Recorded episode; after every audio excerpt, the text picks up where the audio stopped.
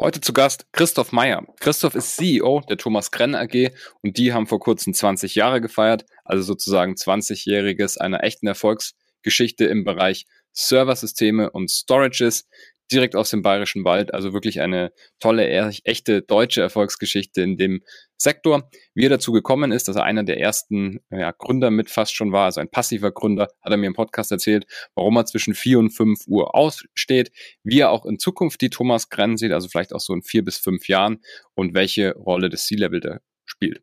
Natürlich gibt es auch wieder seine persönlichen Strategien. Super spannende Episode, hört unbedingt bis zum Ende durch und ich freue mich auf Feedback. Bis dann. Die meisten Top-Level-Manager und Managerinnen, mit denen ich spreche, haben ein Problem. Sie bekommen nicht die richtigen Leute zur richtigen Zeit in ihr Unternehmen. Egal ob für permanente Rollen oder für interimistische Aufgaben, gute Leute findet man aktuell einfach nur sehr schwierig. Wenn dir dieses Thema auch bekannt vorkommt, dann schreib mir gerne eine Nachricht auf LinkedIn oder über unsere Website unten in den Show Notes. Wir können uns dann einmal unverbindlich zusammensetzen und über deine konkreten Herausforderungen sprechen. Für interimistische Besetzungen ist unser Service bis zur erfolgreichen Besetzung kostenlos. Ich freue mich also über deine Nachricht und unser nächstes Gespräch. Und jetzt ab zurück ins Podcast. Behind the Sea, der Atreus Podcast. Ich bin Franz Kugelum, Direktor bei Atreus und im Behind the Sea Podcast blicken wir gemeinsam hinter die Sea-Level-Bühne. Christoph, herzlich willkommen im Podcast. Franz, danke, dass ich hier sein darf. Ich freue mich sehr. Wir haben einiges an Themen, die wir heute besprechen. Ähm, stell dich doch mal kurz selber vor und sag uns, was du aktuell machst. Ja, äh, mein Name ist Christoph Meyer. Ich werde heuer 49, mhm. gehe auf die 50 hin. ähm, bin Vorstand der Thomas Kenner AG, einer der zwei Vorstände der Thomas Kenner AG. Bin da mhm. verantwortlich für Marketing, Sales, Produktmanagement. Mhm. Ja, äh, und ansonsten mache ich gern Sport mhm. und reise gern, lese viel und höre Podcast. Perfekt, ja. Dann gucken wir mal, dass wir die einzelnen Sachen alle ein bisschen beleuchten. Ähm, Thomas Krenn ist ja so eine Erfolgsgeschichte aus dem Bayerischen Wald, könnte man sagen. Hat vor 20 Jahren angefangen. Du warst auch recht früh schon dabei. Ähm, Erzähl uns mal ein bisschen, wie du da dazugekommen bist und wie auch so die anfängliche Entwicklung äh, mhm. der Firma war, weil man würde ja jetzt sagen, wahrscheinlich ist es vielleicht so, das Servergeschäft ist es vielleicht jetzt schon sogar ja, irgendwie überlaufen oder irgendwie, man, man, man sollte das nicht mehr weiterverfolgen.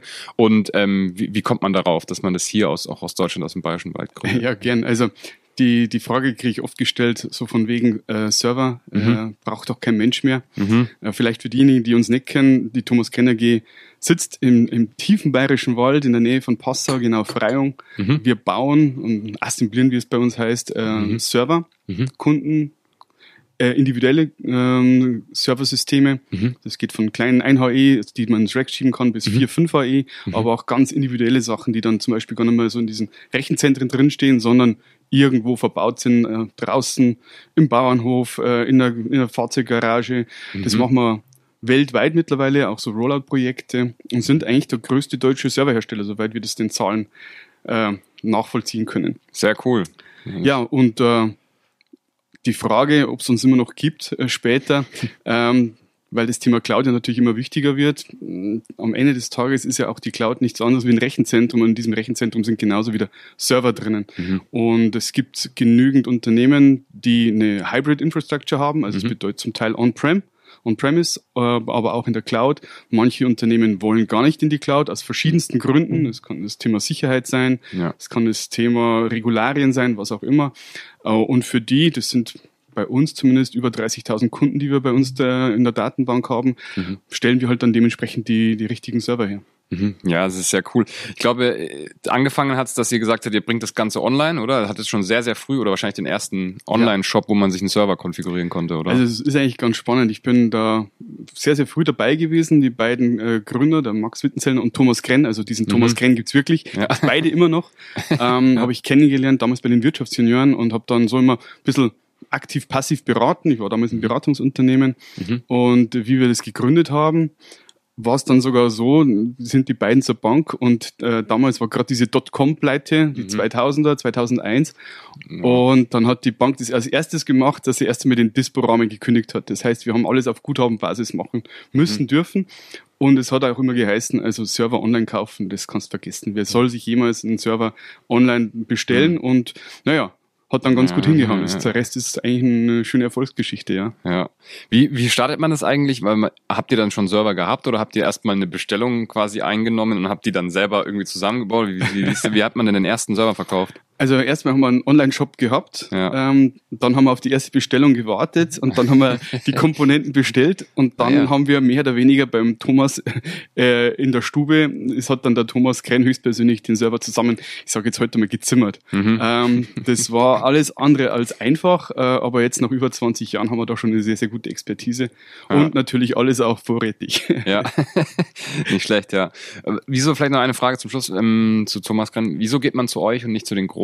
Ähm, gibt's Mhm. da, gibt's da Gründe oder ist es wirklich Markenverbundenheit? Und Also sowohl als auch. Also zum einen gibt es uns jetzt seit über 20 Jahren und wir sind sehr, sehr stark im Open Source Business. Das heißt Mhm. also, wir haben schon immer sehr, sehr frühzeitig äh, alle Open Source Software, äh, Betriebssysteme und auch die, Deriva die Derivate getestet auf unseren Komponenten, weil es bei Servern ein bisschen komplexer und komplizierter ist wie bei normalen PC beispielsweise. Mhm. Und da haben wir eine tolle Community, die wir auch äh, fördern und unterstützen. Also die sind uns sehr gewogen und treu. Mhm. Zum anderen sind wir halt auch mit dabei der größte deutsche Serverhersteller und äh, für viele ist es auch ein wichtiger Punkt, dass diese Geräte aus Deutschland kommen, Mhm. beziehungsweise hier ge- hergestellt werden, produziert werden.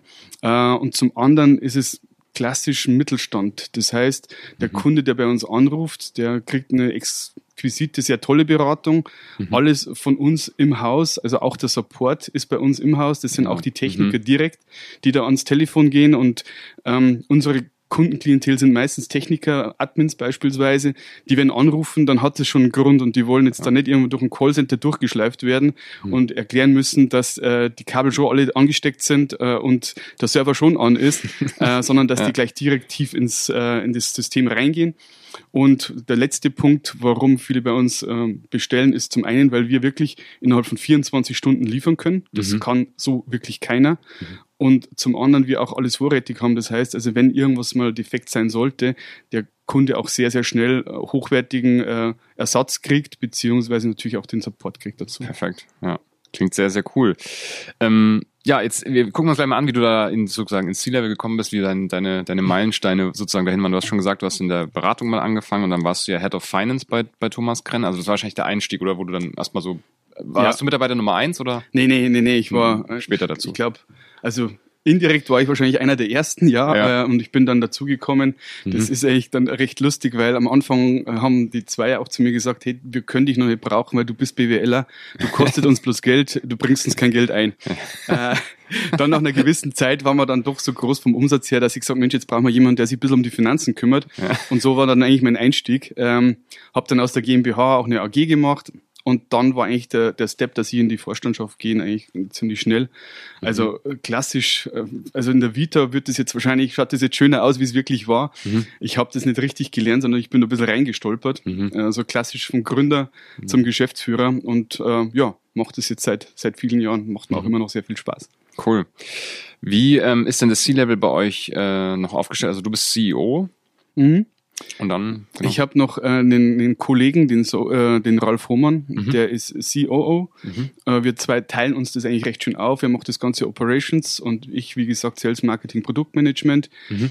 Ähm, das ist bei uns beiden ein ganz, eigentlich eine, eine klare Abmachung, dass wir über alles gemeinsam reden, was wichtig ist. Mhm. Aber ansonsten jeder von uns eigentlich separat seinen Bereich verantwortet. Mhm. Wir haben regelmäßige Meetings und Treffen und, und tauschen uns eigentlich täglich äh, aus. Mhm. Also meine Frau sagt immer, ich telefoniere mit ihm öfters wie mit ihr. Mhm. Ähm, das ist aber auch ganz, ganz wichtig, gerade in dem Zuge, wie wir gewachsen sind über die letzten Jahre, Mhm. ist die Struktur am Anfang natürlich, äh, ich sage immer hoppla die hopp entstanden. Mhm. Du stellst die Leute ein und äh, fummelst es irgendwie rein. Ähm, das ist auch sicherlich ein großer Fehler, ähm, aber wenn das Wachstum so da ist, kannst du da oft einmal das gar nicht verhindern und dank, dank dem Ralf, äh, der auch ein bisschen älter ist wie ich, der da auch schon viel, viel mehr Erfahrung in den Bereichen hat, Mhm. hat es dann auch mit der Zeit immer besser geklappt und wir haben jetzt eine, eine super Struktur unter uns, also die zwei Vorstände und drunter haben wir unsere Direct Reports, das sind die Manager Mhm. und darunter dann Teamleiter und darunter unsere lieben Kolleginnen. Okay. Ja, wie viel, wie viele Mitarbeiter noch kurz als Kontext für die Zuhörer? Also die gesamte Unternehmensgruppe, da kann ich dann vielleicht später auch noch was dazu sagen, Mhm. äh, sind wir fast 500 Leute. Bei der Thomas Krenn AG sind wir 220. Pi mal Okay. Daumen, ja. Ja. Ja, das ist ja schon eine, eine ordentliche äh, Größenordnung. Gehen wir mal so ein bisschen auf deine Erfolgsrezepte als CEO ein, so oder als, als C-Level-Manager. Also, was würdest du sagen, macht, ähm, macht dich quasi auch erfolgreich? Und ich meine mal mit erfolgreich jetzt nicht die Zahlen und so, die, obwohl das ja auch alles super ist, aber sondern ich meine mit Erfolg auch immer, dass man etwas länger, einen längeren Zeitraum gut machen kann, ohne dass man sagt, äh, ich habe keine Lust mehr oder dass man sogar ausbrennt oder irgendwie ja auch gesundheitlich teilweise ja auch Probleme kriegt. Das ist ja auch immer ein Faktor. Ja. Also vielleicht fangen wir da mal mit so den ersten Erfolgsrezepten an. Was sind so die Sachen, wo du sagst, die brauche ich für mich, weil sonst kann ich das gar nicht lange machen? Also das größte Erfolgsgeheimnis, weiß ich gar nicht, ob das wirklich ein Geheimnis ist, aber das, was mir am meisten hilft, ist eine super Mannschaft, mhm. die, die uns unterstützt. Also operativ haben wir die Manager, die einen super Job machen, die uns operativ das meiste wirklich äh, abnehmen mhm. und äh, wir da ein klassisches Reporting haben, zwei wöchentlichen schon fix. Mhm. Dann habe ich eine super Assistentin, die mir mhm. auch da die Termine einigermaßen koordiniert, mhm. so dass ich mich wirklich fokussieren kann. Äh, mhm. jeden Tag oder jeden Tag abends dann, vor allem, dass ich mich vorbereite für den nächsten Tag. Mhm. Ich brauche eine, eine, eine, gute Struktur mhm. und ähm, ich bin jemand, der gern vorab, bevor ich in die Arbeit komme, alles Private erledigt habe, sodass okay. ich quasi das aus dem Kopf draußen habe und mich wirklich nur auf die Arbeit fokussieren kann, sodass ich nicht immer das schlechte Gewissen im, im Hinterkopf mhm. habe, so Mensch, ich muss jetzt das noch tun und das noch ah, tun. Okay. Ja. Auch ähm, bin mhm. ich jemand, der sehr stark am Terminkalender und an meinem Outlook hängt. Mhm. Also auch die, die Termine mit meiner Frau sind alle im Outlook-Kalender mit drin. Mhm. Auch meine Assistentin sieht das natürlich, damit es da keine Terminüberschneidung gibt, weil das macht dann bei mir oft meinen negativen Stress. Ja, das kann ich mir vorstellen. Und das, was für mich am allerwichtigsten ist, das Wochenende halte ich mir fast immer frei. Okay. Mhm. Wie, also, oder du hast gerade gesagt, ähm, du machst alle privaten Sachen vor der, vor der Arbeit. Ähm, erklär mal so ein bisschen, hast du da schon einen strukturierten Morgen oder, oder wie sieht es aus? Ja, also heutzutage heißt es ja Neudeutsch und ganz modern äh, Morgenrituale. Ja. Das hat sich mhm. bei mir einfach so eingebürgert, mhm. dass ich sehr, sehr früh aufstehe, also zwischen vier und fünf Uhr in der Mor äh, morgens. Mhm. Dann habe ich ja eine ganz klassische Struktur. Ich, ich lerne eine Sprache. Ah, okay. Ich, ich, ich tue ein bisschen was zum äh, Entspannen, so ein bisschen Meditation. Mhm. Dann mache ich eine Stunde Sport und dann mache ich noch ein bisschen Buchlesen und was sonst noch so alles anfällt. Und wenn ich das alles geschafft habe, dann geht es in die Arbeit und dann ja. weiß ich, mein Privates ist erledigt und dann kann ich mich aber voll fokussieren auf, auf die Arbeit, ja. Nicht schlecht, ja. Und äh, ist es, also schaffst du das immer, die, die, die Routine so, oder?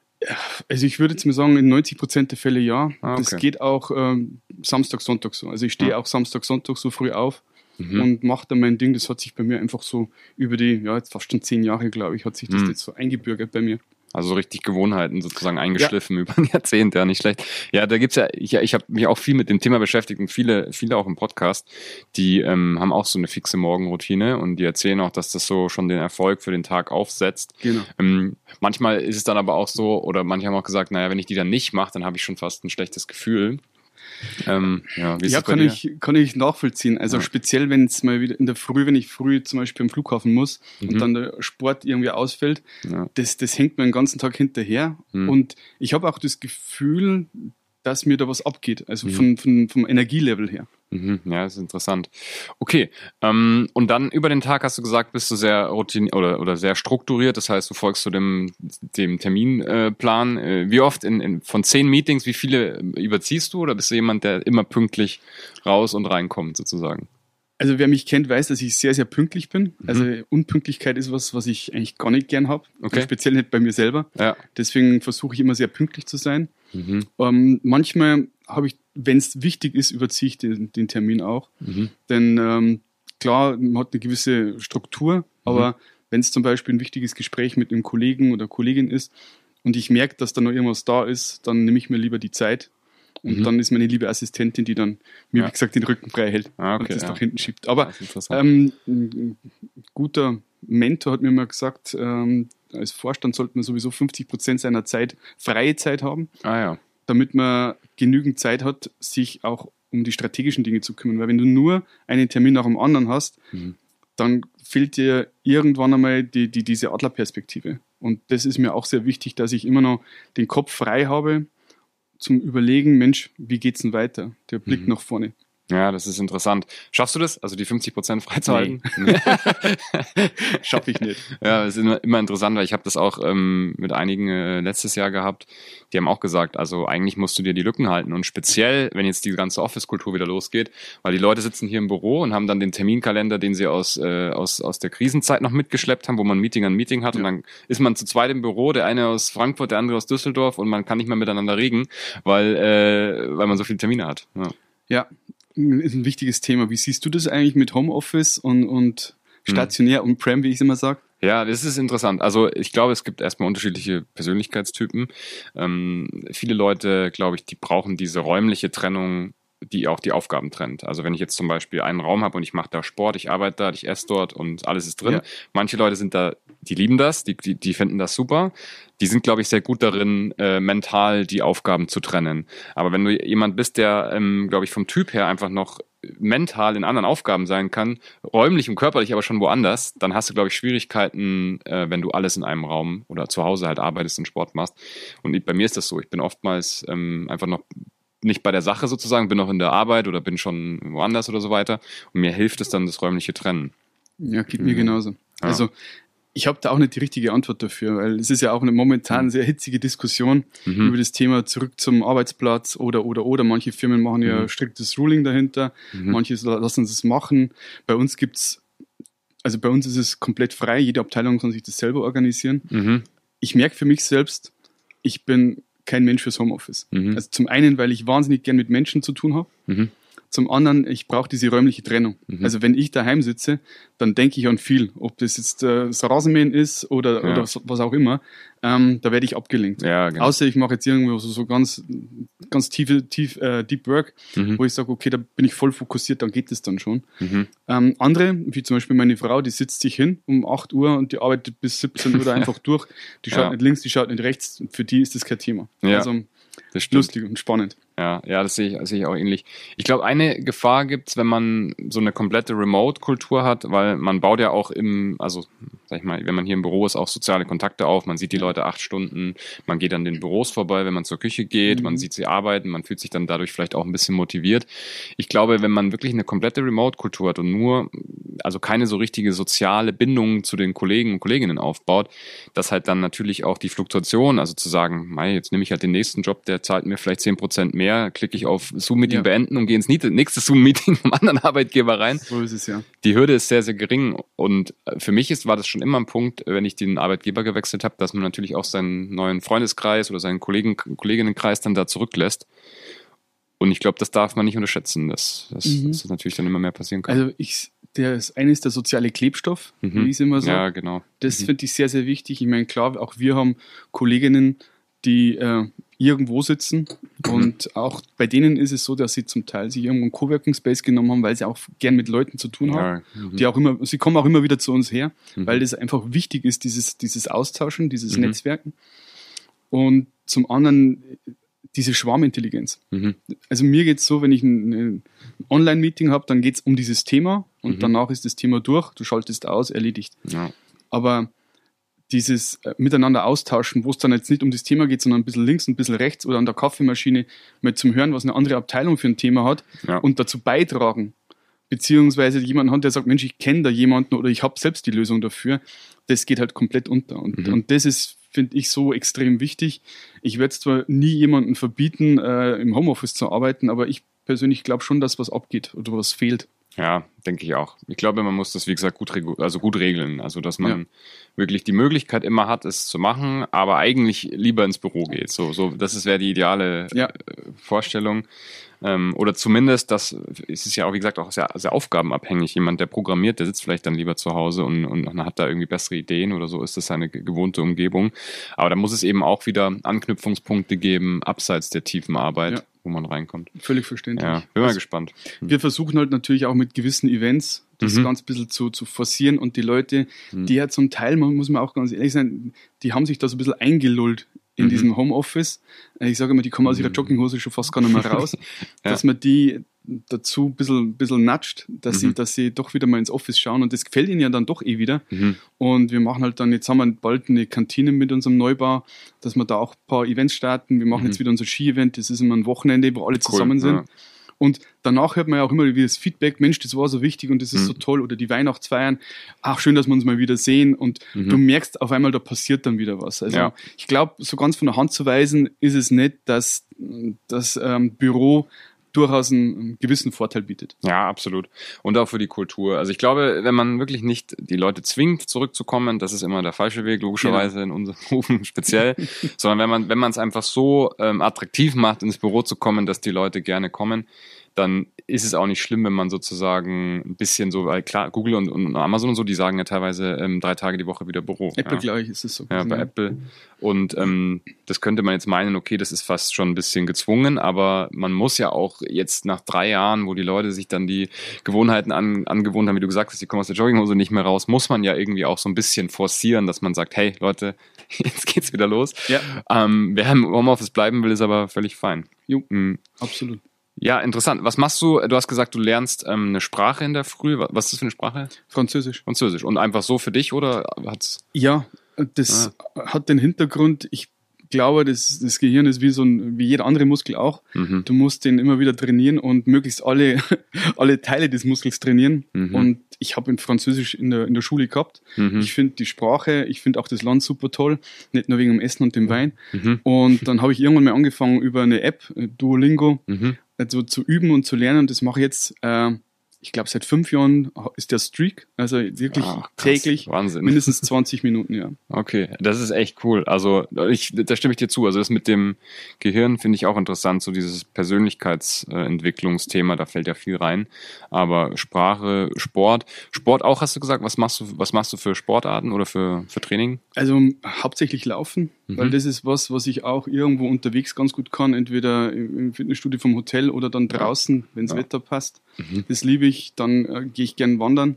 Mhm. Das sind so die klassischen und manchmal zwinge ich mich ins Fitnessstudio zum Krafttraining. Mhm. Aber das ja. ist eher zwingend. Ja.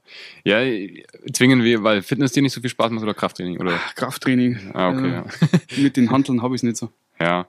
Ja, es ist eigentlich ja, ich, es ist ja so ein bisschen ähm, eigentlich immer unterstützender Sport gewesen früher. Man hat ja eigentlich nur Krafttraining gemacht, um für den eigentlichen Sport stärker zu werden. Ja. Deswegen ist es jetzt eigentlich lustig, dass das ein eigener Sport geworden ist für sich selbst und eine eigene Kultur. Aber ja, also ich, ich sehe das auch oft mit Leuten, die Sportler sind, die fühlen sich dann in Fitnessstudios nicht ganz so wohl, wenn quasi die sportliche Seite aufgehört hat irgendwie so. und dann findet man nicht mehr so richtig rein. Aber ja, Laufen Hört sich auf jeden Fall nach einer guten äh, Kombination an. Äh, Ernährung oder so, achtest du da auch äh, auf gesundheitliche Aspekte oder? Ja, ähm, das hat sich aber einfach so ergeben, weil ich schon mein ganzes Leben immer Sport getrieben habe und früher auch durchaus auf, auf, auf, auf hohem Niveau. Mhm. Und äh, da bist du automatisch immer so ein bisschen dran zu schauen, wie kannst du den Körper noch weiter optimieren. Und ähm, ich habe auch durch meine Eltern das Essen mitbekommen. Also ich, ich liebe gutes Essen und mhm. gutes Essen bedeutet auch äh, hohe Qualität der Zutaten. Mhm. Und dementsprechend war ich da schon sehr früh dran, einfach zu schauen, dass es möglichst natürlich ist. Ich versuche immer noch ein bisschen vegetarisch zu essen, aber da, da ist halt einfach, gerade in der Grillsaison, hm, tue ich ja. mich verdammt schwer. Ja. Aber ja, passe ich schon auf. Okay. Ähm, was hast du früher für Sport gemacht? Also sagst äh, Fußball. Ah, Fußball. Fußball, okay. ja. Ich war in der äh, durchaus in der, in der in der höheren Liga. Ah. Also ich war dann in der Auswahl. Ah, äh, cool. Nationalmannschaft U15. Ah, cool. Ist aber schon sehr, sehr, sehr lange her. ah, okay. Hattest du dann dann auch die Möglichkeit, das vielleicht also beruflich zu machen, weil U15 Nationalmannschaft ist ja schon nah dran. Ja, ähm, aber wie es halt dann immer so ist, Freunde von mir, die, die sind dann, dann auch weitergegangen, mhm. ähm, hat es aber dann keiner wirklich geschafft. Also mhm. Äh, bei mir war dann auf einmal mit, mit 15, 16 äh, habe ich es weggehen äh, kennengelernt, ähm, habe eine Freundin gehabt ja. und dann war auf einmal alles andere viel, viel wichtiger. ja, ja, verstehe ich, ja. Ja, ja ist interessant, auch der, der Sportler-Hintergrund für Struktur und Disziplin und auch so ein bisschen dieses Mindset, dass man lange auf was hinarbeitet, was dann erst später kommt. So, ich glaube, das ist was, was man im Sport ganz gut lernt.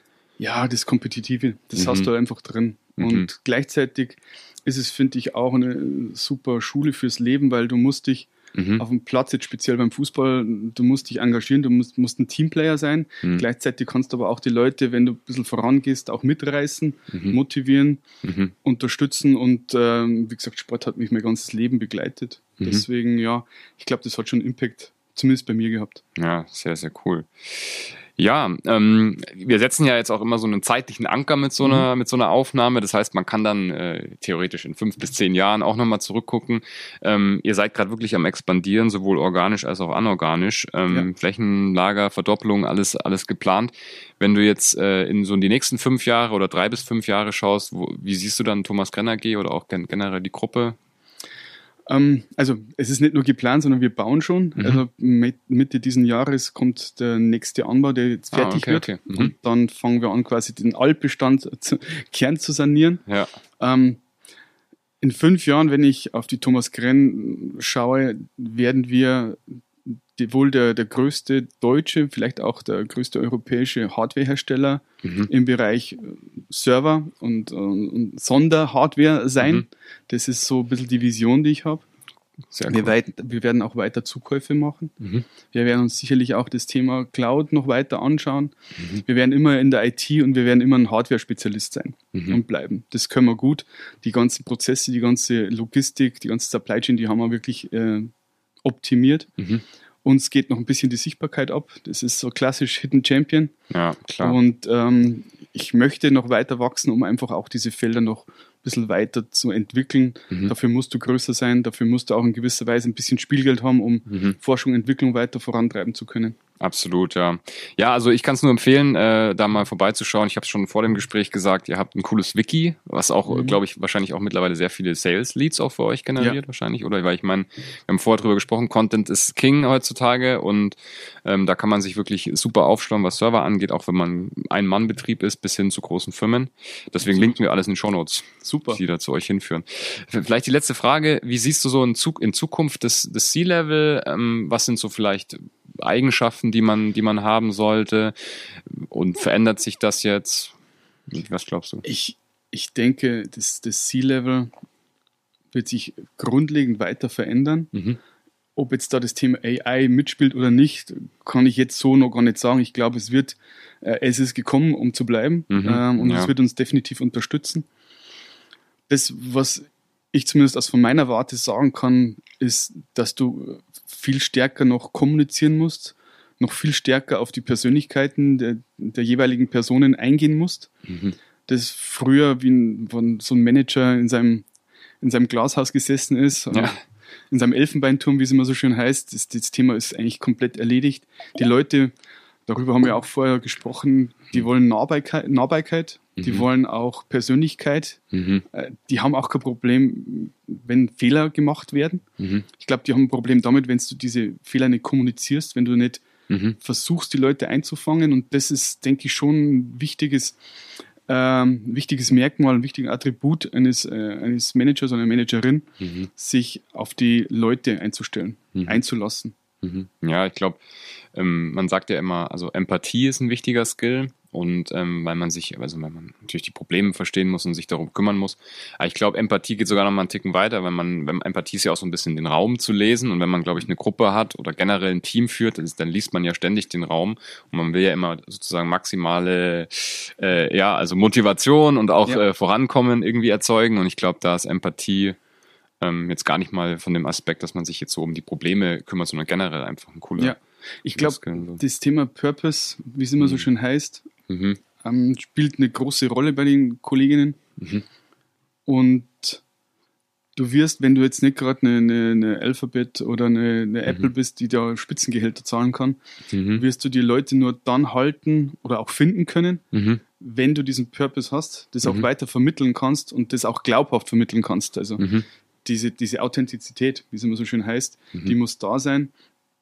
Und ähm, das bedeutet aber auch wirklich auf die Leute eingehen, wie du gesagt hast. Mhm. Und ob das jetzt Empathie ist oder einfach auch ähm, dieses, dieses ehrliche, nahbare und, und, und, und, und transparente, mhm. das denke ich ist ein, ist ein Erfolgsfaktor für die nächsten Jahre, um dann auch gutes Personal zu bekommen, die auch dann hinter dir stehen.